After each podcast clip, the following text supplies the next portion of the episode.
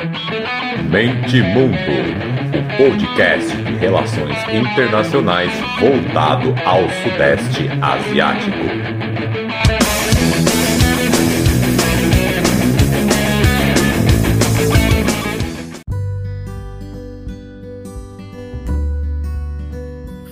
Fala galera, podcast Mente Mundo na área.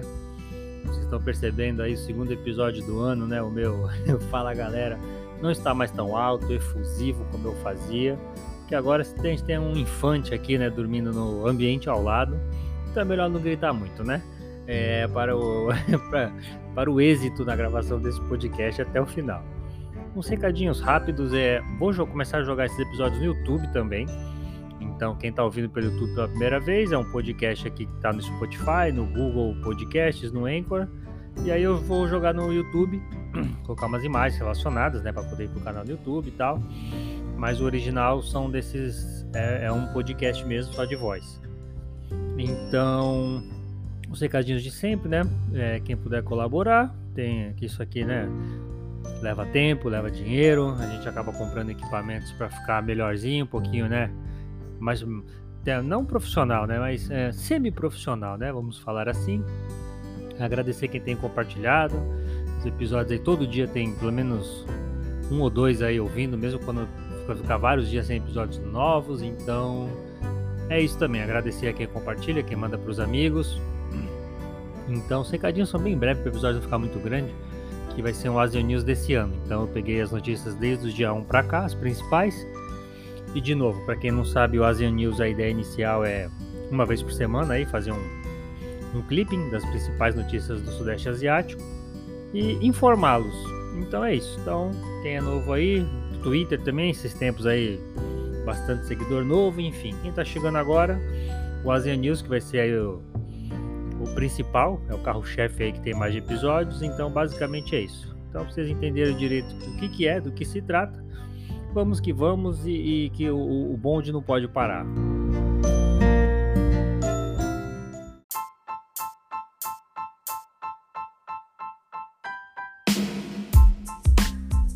E aí, o girão de notícias eu faço um do, do bloco, né, da ASEAN como um todo, depois eu faço separadamente dos países em ordem alfabética.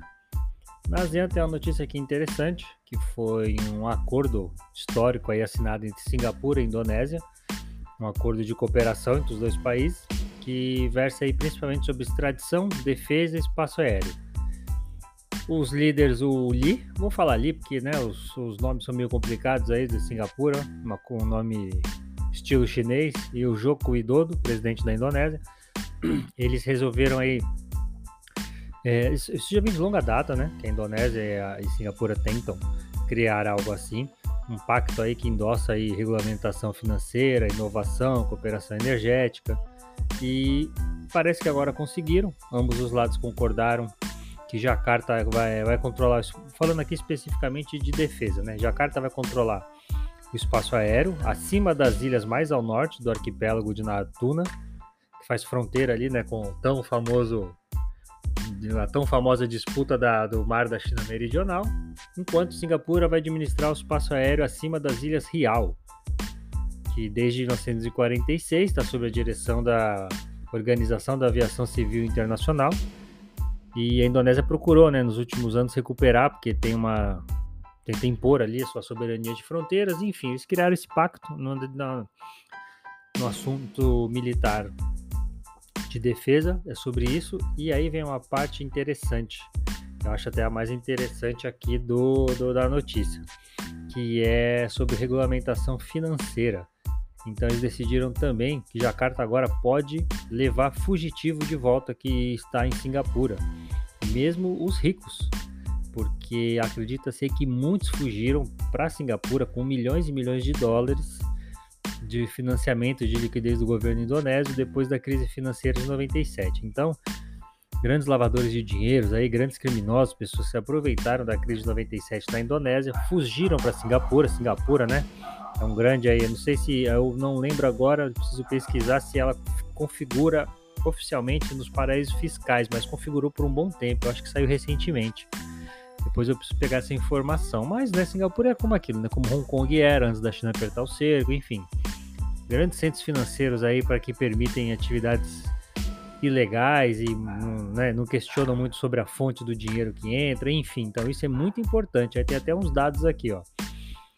Em 2006, um ano antes da assinatura do, do tratado, é, deixa eu pegar aqui a, qual foi a empresa, Mary Lynch e Capgemini, que é um, uma empresa dessas aí, né, que faz esse tipo de levantamento de dados financeiros, eles descobriram que um terço dos indivíduos de alto patrimônio líquido de Singapura com mais de um milhão de dólares em riqueza, eram de origem do, da Indonésia.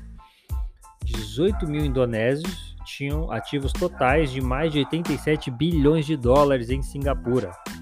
Então, pensa, quanta ilegalidade pode ter aí e a grossura aí, o volume que Singapura, que Indonésia nos próximos anos pode conseguir repatriar com Singapura. Então, acho que essa notícia é muito legal e dá, vai, vai ter repercussão no futuro, com certeza. Imagina agora quem faz parte aí do desse dessa desse golpe financeiro aí no, que deu na Indonésia, fugiu para Singapura desde os anos 90, o medo que eles não estão pensando para onde eles vão conseguir fugir com esse dinheiro para outro paraíso fiscal, enfim, como é que eles vão lavar esse dinheiro? Porque com a assinatura finalmente aí desse acordo, vai ah, é, vai, vai, vai pegar, alguma coisa vai pegar. A Indonésia não, não ficou esses anos todos aí forçando Singapura a assinar esse acordo para não ir atrás agora. Então, bilhões de dólares aí, eu, eu acredito que nos próximos anos, aí depois de uns processos judiciais, claro, né, vão ser repatriados, digamos assim, para a Indonésia. Então, essa notícia é muito interessante, vale a pena ficar de olho. A notícia 2 aí foi que o Hun Sen, né, o primeiro-ministro do Camboja há mais de 30 anos, visitou Myanmar aí na virada do ano, gerou desconforto na ASEAN. E o Camboja atualmente é presidente do órgão, né? Então isso agravou o descontentamento. Malásia e Singapura é, criticaram abertamente o que ele fez, pois ele estava lá como presidente da ASEAN e não como o primeiro-ministro do Camboja. E, né, então não houve a, a conversa antes desse movimento. Então nem todos gostaram disso, mas Laos e Vietnã deram aprovação total, falando que o Hun Sen precisa conversar com o Myanmar, para o Myanmar voltar lá ao consenso de cinco pontos. Para quem não sabe, eu fiz episódio sobre, eu coloco na descrição aí, que foi a tentativa da ASEAN de resolver internamente o golpe militar, que vai dar um ano agora, terça-feira. E, e, aí fizeram essa reunião, concordaram, ambos os lados aí concordaram com esse consenso de cinco pontos, mas que não está sendo implementado. Fato é que o bloco precisa de votos de todos os membros né, para aprovar algo, e claramente o, o, os 10 países aí, os 9, né, tirando Mianmar, claro, estão rachados sobre o que fazer com Mianmar. Então fica nessa indecisão, né? De vai, não vai. Mas é um outro ponto interessante, porque é difícil você ver abertamente, né, membros ali da ASEAN criticando um ao outro sobre o bloco. Então também é outra notícia que é interessante ficar de olho, principalmente essa semana, né, que vai completar um ano do golpe. Então com certeza aí declarações e movimentações vão, vão acontecer.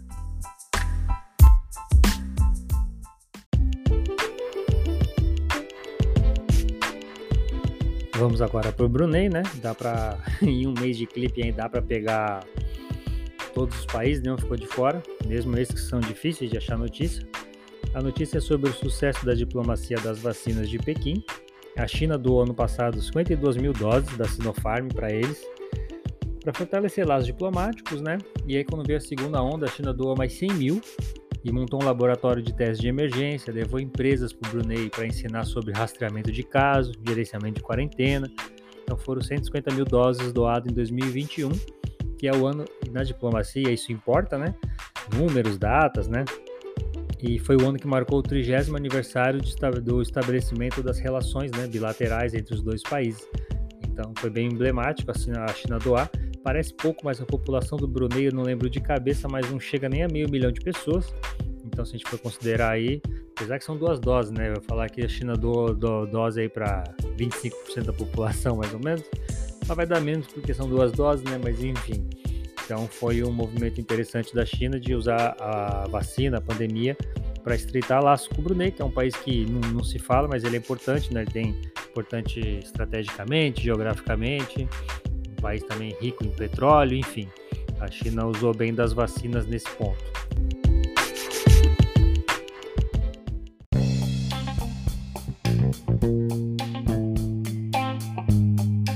Chegando no Camboja, a iniciativa da Transparência Marítima Asiática, AMTI, divulgou recentemente que a imagem satélite, né, que o país está fazendo dragagem na base naval de Rian. Já falei dessa base algumas vezes. Então, aparentemente vão tentar receber navios maiores. O governo confirmou o financiamento chinês, né, que eles estão fazendo isso. Eles querem aumentar a capacidade marítima da região. E qual é a polêmica?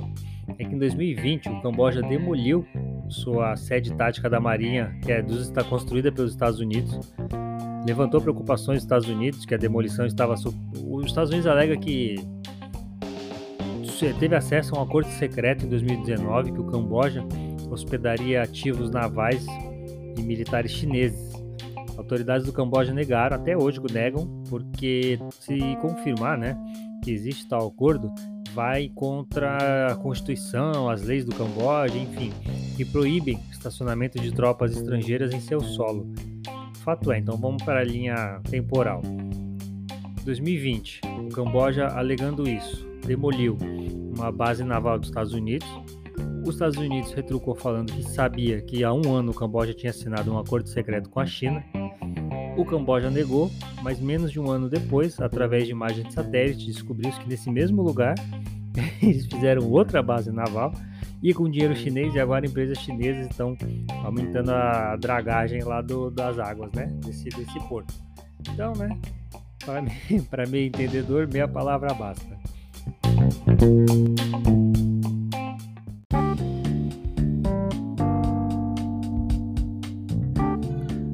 Agora chegando no Singapura, o governo está monitorando casos de radicalização online. Segundo o relatório deles no ano passado, a ameaça de terrorismo doméstico na, em Singapura acontece principalmente devido a indivíduos autorradicalizados, ou seja, pessoas influenciadas por materiais extremistas em, né, online. Em janeiro do ano passado, um cristão de Singapura foi preso sob a lei de segurança interna por conspirar para atacar muçulmanos em duas mesquitas. Ele tinha 16 anos, foi a pessoa mais jovem a ser detida no país sob alegações de terrorismo. O primeiro foi em 2019, ou seja, uma lei nova, né? Que foi o um homem que se disse é, inspirado naquele Brenton Tarrant, o cara que massacrou lá 50 muçulmanos lá Christchurch, né? Foi na Nova Zelândia, na Austrália, agora me deu branco. Tem um caso também de março de 2021, em que um muçulmano de 20 anos foi preso por planejar um ataque com facas contra judeus em uma sinagoga. Ele também fazia planos de viajar para Gaza, na Palestina, para se juntar à ala militar do Hamas. Então tem para todo gosto, né? Tem islâmico, tem cristão e tem tem antissemitismo, tem tem tem por que você quiser. É ataque inspirado em supremacia branca. Então tá bem tá bem democrático, né? O nível de de estresse, aí o nível de radicalização do pessoal da Indonésia dá nem para acusar que é nenhuma vertente, porque em um ano, um ano e pouco aí já teve uma de cada.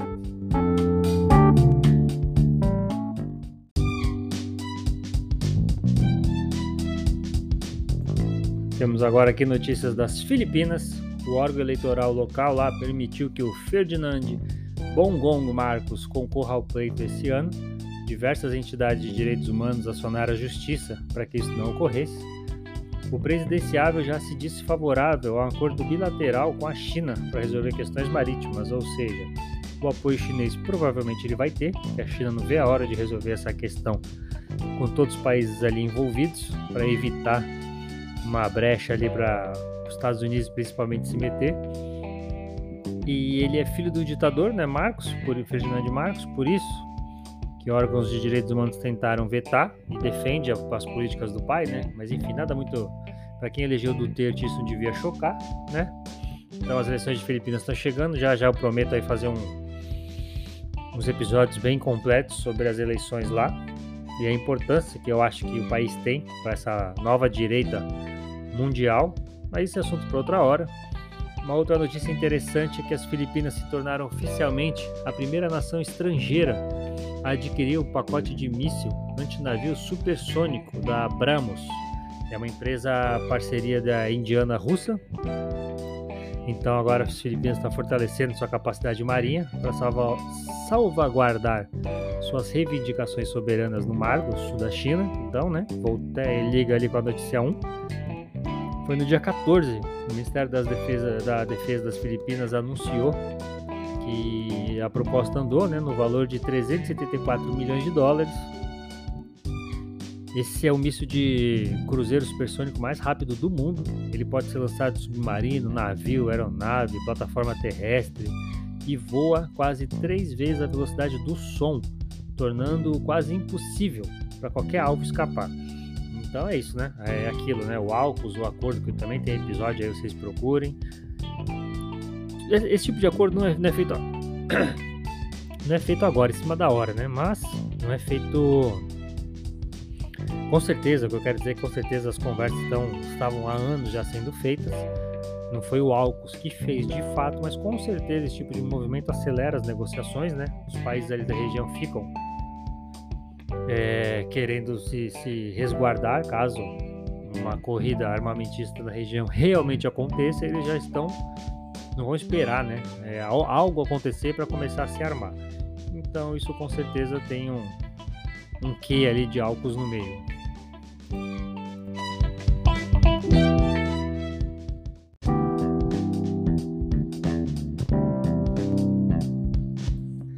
Chegando na Indonésia, que tem a notícia principal aí do bloco, a primeira notícia é que o Conselho Nacional Ulema, acho que se fala assim, nas notícias, principalmente em inglês, sai como MUI, que é um conselho que abarca inúmeros grupos muçulmanos do país, é considerado o mais alto corpo acadêmico sobre o Islã, claro, considerou criptomoeda como haram, ou seja, pecado, pois tem elementos de incerteza, apostas e danos, disse Azrorun Cholé, com certeza falei errado, chefe de decretos religiosos. O, é o seguinte, né? Os jogos de azar é pecado, então criptomoeda, que na verdade que ele está querendo dizer é criptomoeda entrou no conceito de jogos de azar, provavelmente pela sua alta volatilidade e tal, né? Então criptomoeda é como se fosse um bingo, né? Essas maquininhas que a gente ainda vê por aqui, que é proibido. Então nada mais é do que isso, por isso que é pecado que ela não, não dá para ser considerada aí um, um, investimento, né? Cai 50% de um dia para o outro, então se enquadrou como jogos de azar. Fizeram uma audiência sobre isso, né? decretaram isso. Se a criptomoeda como commodity, né, o ativo digital puder cumprir os princípios da Sharia e mostrar um benefício claro, ela poderá então ser negociada. Foi o que ele disse. Então, basicamente é isso. Enquanto ela for esse ativo digital volátil e não, não, tiver garantias, enfim. Então ela vai ser enquadrada aí como pecado. Curioso é que o governo tem apoiado né, ativos é, criptográficos, permitindo que sejam negociados é, como commodities, aqueles contratos futuros na, na, na, Indonésia isso tem acontecido. Então o governo tem sido a favor das criptomoedas como opção de investimento. Tem dito até que é, tenta aí criar uma exchange focada em criptomoeda até o final do ano, uma que o governo controle e, e respalde.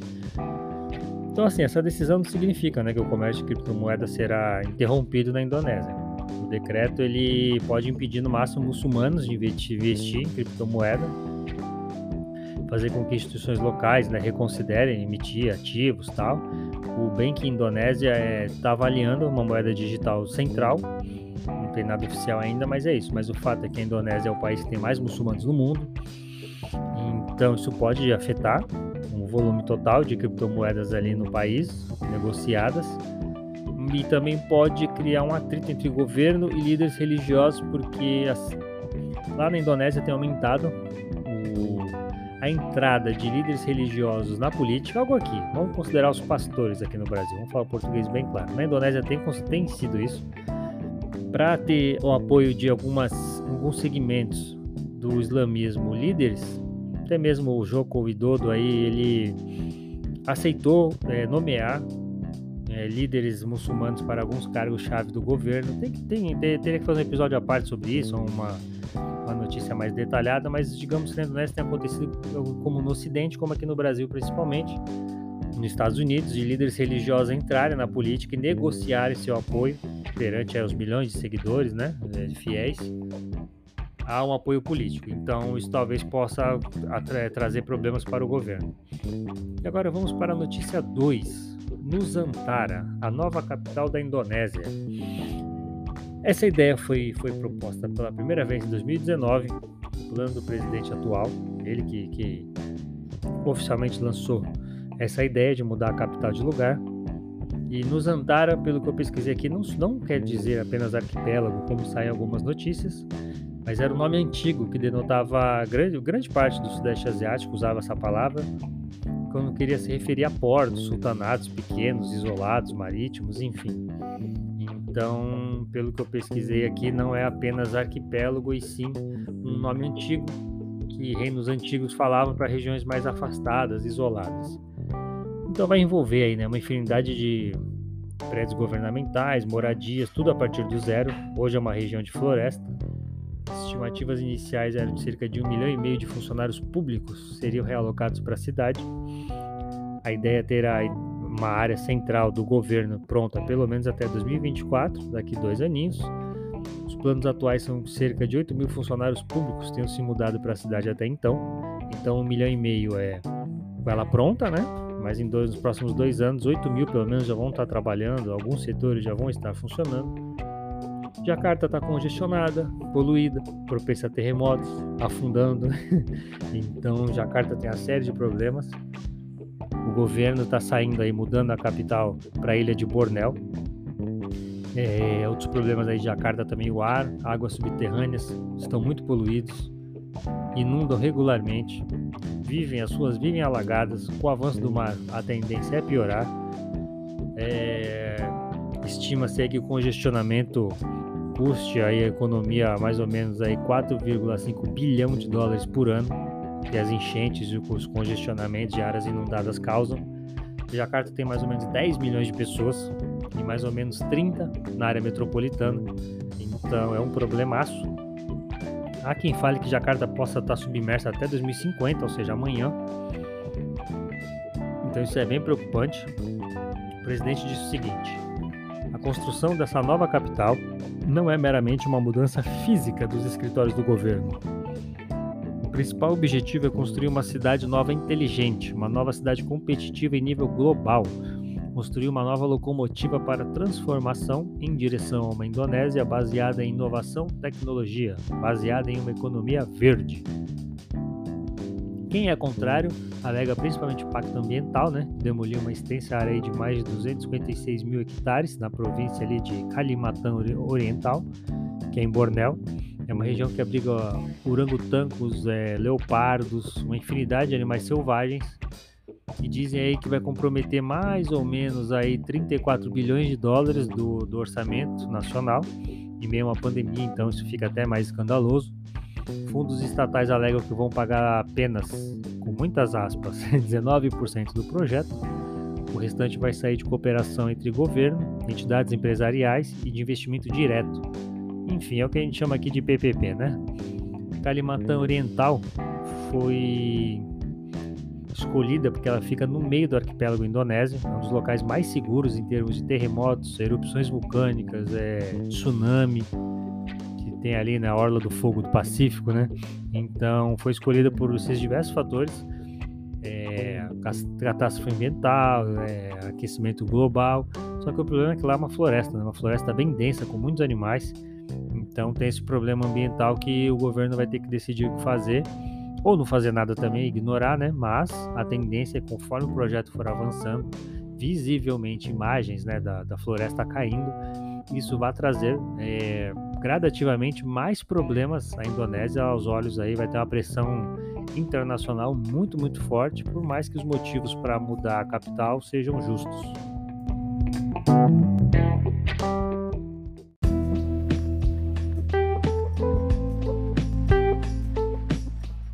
No Laos, uma notícia interessante. Vou pôr a imagem lá, mentemundo.com.br, como sempre chamaram de fanta é, macaco fantasmagórico, porque ao redor dos olhos dele tem uma mancha preta, ele é branco.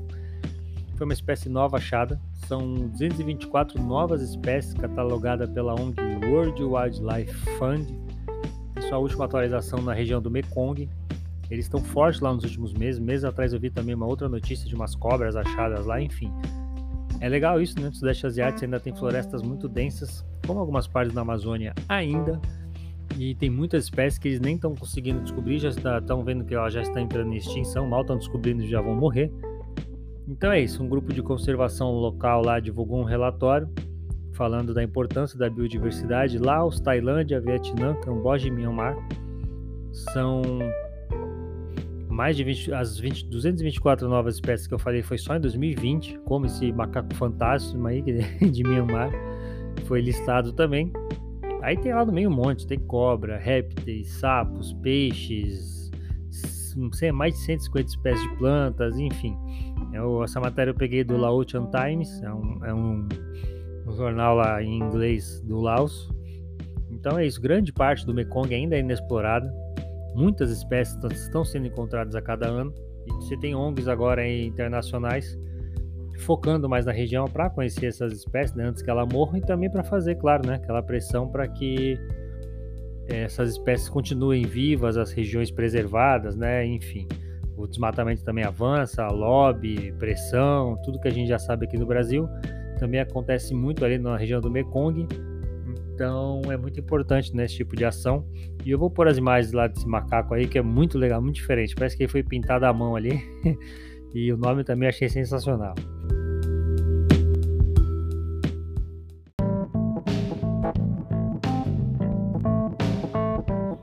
E agora chegamos na Malásia com tecnocrata no cargo.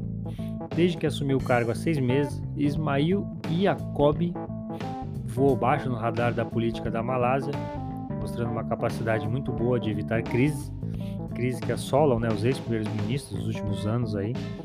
Aí um consultor jurídico aí do ex do, do governo anterior disse: é o primeiro-ministro anônimo, o homem da rua, um homem da rua comum não poderia identificá-lo como seu primeiro-ministro. A última vez que eu fiz o Asian News, que eu falei da Malásia, o primeiro-ministro ainda era o antigo, né? O Muhyiddin Yassin. E ele que nomeou Ismail como seu vice, semanas antes de renunciar ao cargo, quando seu partido perdeu o controle da coalizão que liderava. É... Sua reputação é ruim, né?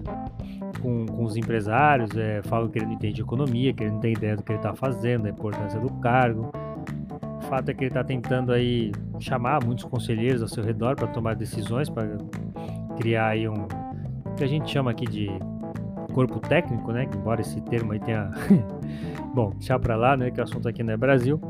Então, isso, isso são algumas das coisas que, tem, que o pessoal tem falado dele por lá.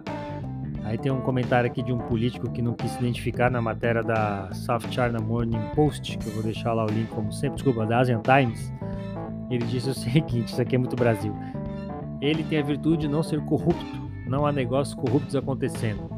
Enquanto no governo Muidin era bastante corrupto. Ou seja, você pode ser burro, você pode ninguém te reconhecer, vira um tecnocrata aí, não tendo corrupção, tá bom.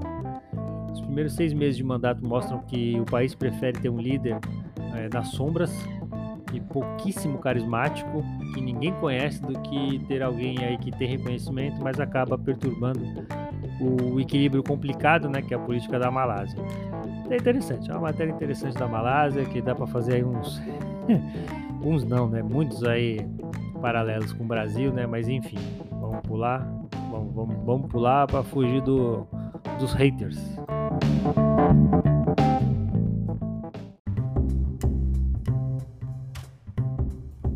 Em Myanmar aqui peguei uma notícia muito interessante em episódios específicos aí falando do golpe, das consequências dele, eu já falei sobre a fronteira de Myanmar com a Índia.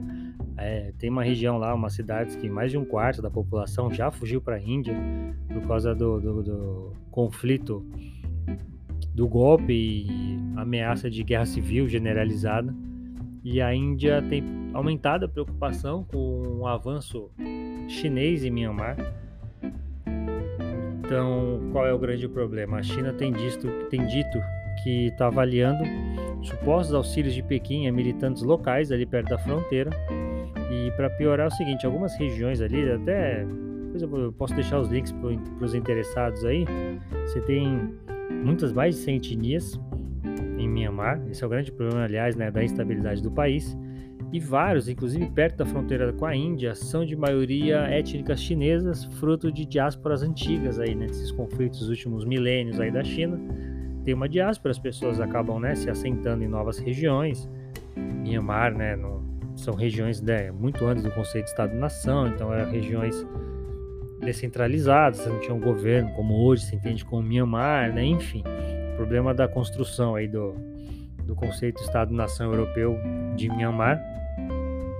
Então, são, são, são grupos étnicos muito distintos e alguns são chineses, alguns deles são os maiores responsáveis, os grupos armados mais fortes contra o governo de Myanmar, seja qual for, militar ou anterior. É quase como uma região própria deles que o, o governo nacional ali, com muitas aspas, não consegue entrar. Então, essa preocupação da Índia, né? que ali aconteça uma, claro, nem em última instância sendo um pouco exagerado, mas que aconteça ali uma guerra proxy, né, uma guerra por procuração, que a China use grupos locais de maioria étnica para incomodar a Índia, e se a Índia atacar com força, a China se meta porque são chineses étnicos históricos, enfim, é uma situação muito delicada. Então são são várias questões envolvidas aí. A fronteira que é porosa entre Myanmar e Índia abarca mais ou menos aí 1.640 quilômetros, então não é pequena, não é pouca e é uma região muito interessante para se ficar de olho. Esse conflito, caso esse conflito Índia-China escalhe aí, já tem tendência a ser mais para 2050, né, quando elas virarem grandes, né, grandes economias incontestáveis, enfim. Então é um conflito para ficar de olho, é um ponto fraco da fronteira da Índia que Pequim pode muito bem, né, utilizar indiretamente e a Índia também, né? caso ela tenha problemas com a China, ela pode ali fustigar né, a, a, a, China, porque são pessoas, são chineses que moram ali há alguns séculos, né, décadas, mas são chineses. Então é uma região muito interessante para se ficar de olho aí, geopoliticamente.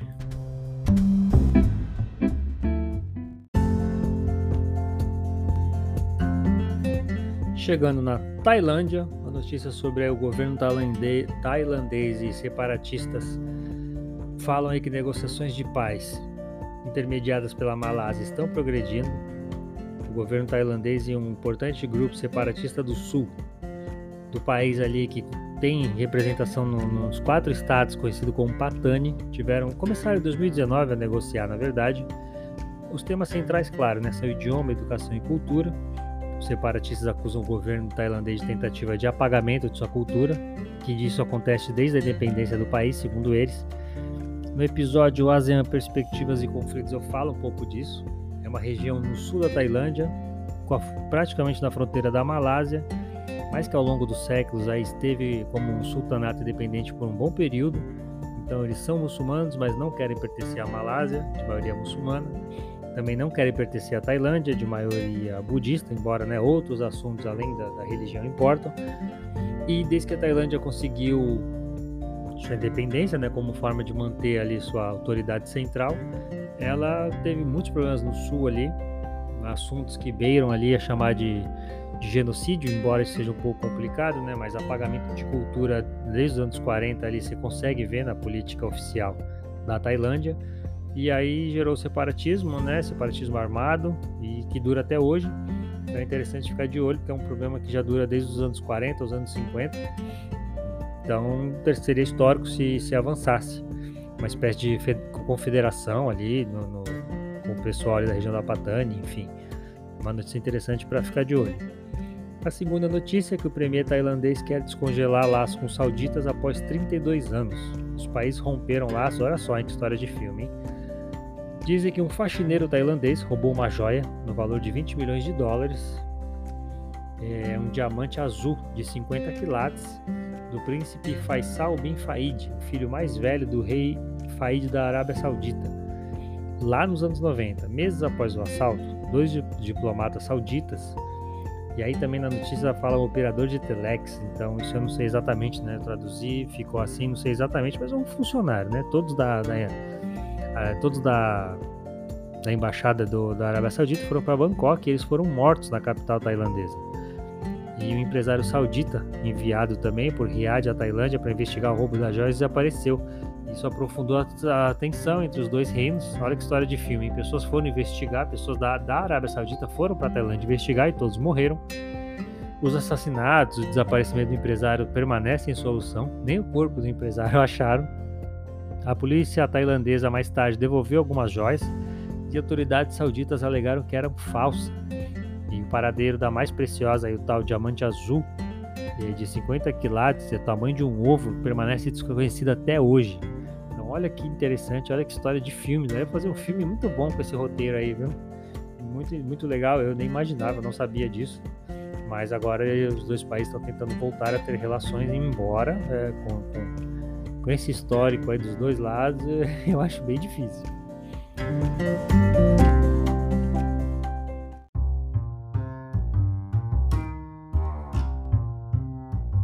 Para fechar aí o passeio crono, é, cronológico, não, alfabético, mano, isso é interessante, que eu já falei várias vezes sobre isso. Como lockdowns aí severos no Vietnã estão causando apagões de mercadorias no mundo inteiro. Sapatos, ternos, peças de automóveis, café. A Nike, aquela Gap, marca de. Marca de. de não, deixa pra lá, né? Não vou, vou causar polêmica. Estão se tornaram cada vez mais dependentes de fabricantes do Vietnã e já emitiram notas para o governo pedindo para relaxamento, pedindo para eles tomarem medidas que eles não estão conseguindo receber a quantidade de produtos necessários para eles venderem para o mundo inteiro, enfim. Então a escassez desses produtos, essas duas marcas oficialmente já emitiram nota para o governo pedindo ajuda. E é aquilo, né, que até casa com o que eu falei no episódio anterior sobre crises sistêmicas, crises de cadeias globais de valor e de fretes, enfim. É isso aí. Então, vale a pena ficar de olho, porque a tendência do mundo é isso mesmo, dos gargalos que a gente tem aí. Notícia 2. Em 6 de janeiro, a fragata alemã Bayer entrou no porto da cidade de Ho Chi Minh para iniciar uma visita de quatro dias ali no país. É a primeira vez que um navio de guerra alemão fez escala em algum país do Sudeste Asiático. Muito interessante ficar de olho. O Vietnã tem relação diplomática com a Alemanha desde 75 a fragata vai passar por 10 países. É, vamos pegar aqui o país ali. Na, na, matéria fala chifre da África, provavelmente é o Djibouti. Aí vai também Paquistão, Austrália, Guam, Japão, Coreia do Sul, Singapura, Sri Lanka e Índia. Aí, de acordo com o comunicado da imprensa, a embaixada da Alemanha em Hanoi disse que a missão da fragata Bayer é dar uma contribuição tangível para proteger e salvaguardar a ordem baseada em regras em todo o Indo-Pacífico. Essa congruência de interesses né, forneceu um estímulo óbvio para o Vietnã e a Alemanha estabelecerem parceria estratégica, né, cooperação defesa e segurança. Não há motivo para grandes suspeitas, afinal, a política de defesa nacional do Vietnã mudou recentemente de chamado três não para quatro não. então é não aderir a alianças militares, não tomar partido de um país contra outro, não dá permissão a nenhum outro país para estabelecer bases militares em seu território. E tem um outro não, que não usar força ou ameaçar usar força em relação, nas relações internacionais.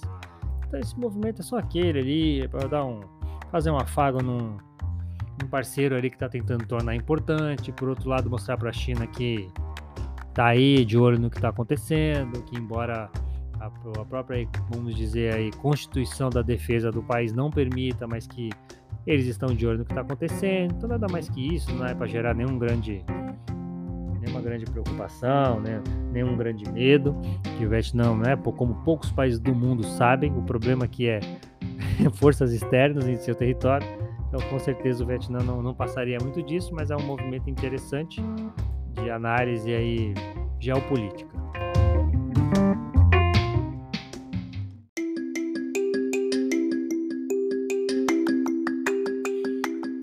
Bom, gente, é isso. Muito obrigado pela paciência, pela audiência. Mandem para os amigos, compartilhem. Muito interessante aí o aumento do, das visualizações últimos, nas últimas semanas, de mais de um mês aí. Estou muito feliz, mas claro que nunca é demais, né? Então mandem aí que o boca a boca é a melhor propaganda que existe. Quem puder colaborar com o projeto também, que estou tentando eh, implementar várias mudanças para ficar ainda mais profissional por enquanto tem o Pix, mas eu vou criar aí um Patreon, um apoia não sei, tô vendo. Então, muito obrigado. Mais de 25 países aí me ouviram pelo menos uma vez, muito feliz. Então é isso, gente. Até semana que vem. Muito obrigado. Tchau, tchau.